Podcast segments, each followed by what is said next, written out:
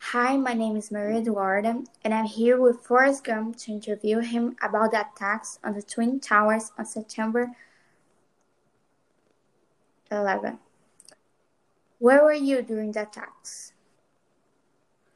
I was visiting New York during the attacks Why were you visiting New York? I was visiting a friend. Did you see it happen? Yes, I did. What were your first thoughts? My first thoughts were that we needed to call for help. What year did it happen? It happened in 2001. Do you agree with what the terrorists did? No, I don't. Why not? No cause is enough to kill so many people. What did you feel when Osama bin Laden, the man responsible for the attacks, was captured and killed? I was relieved Why?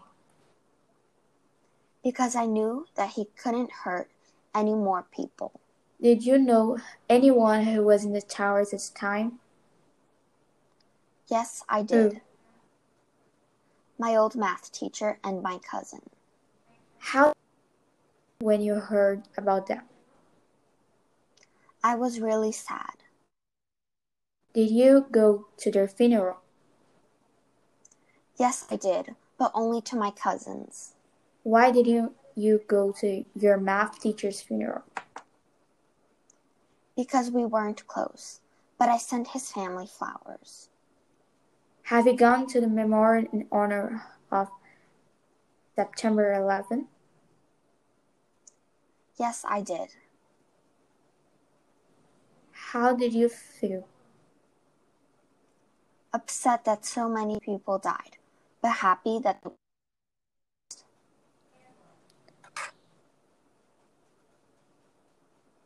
Thank you for coming.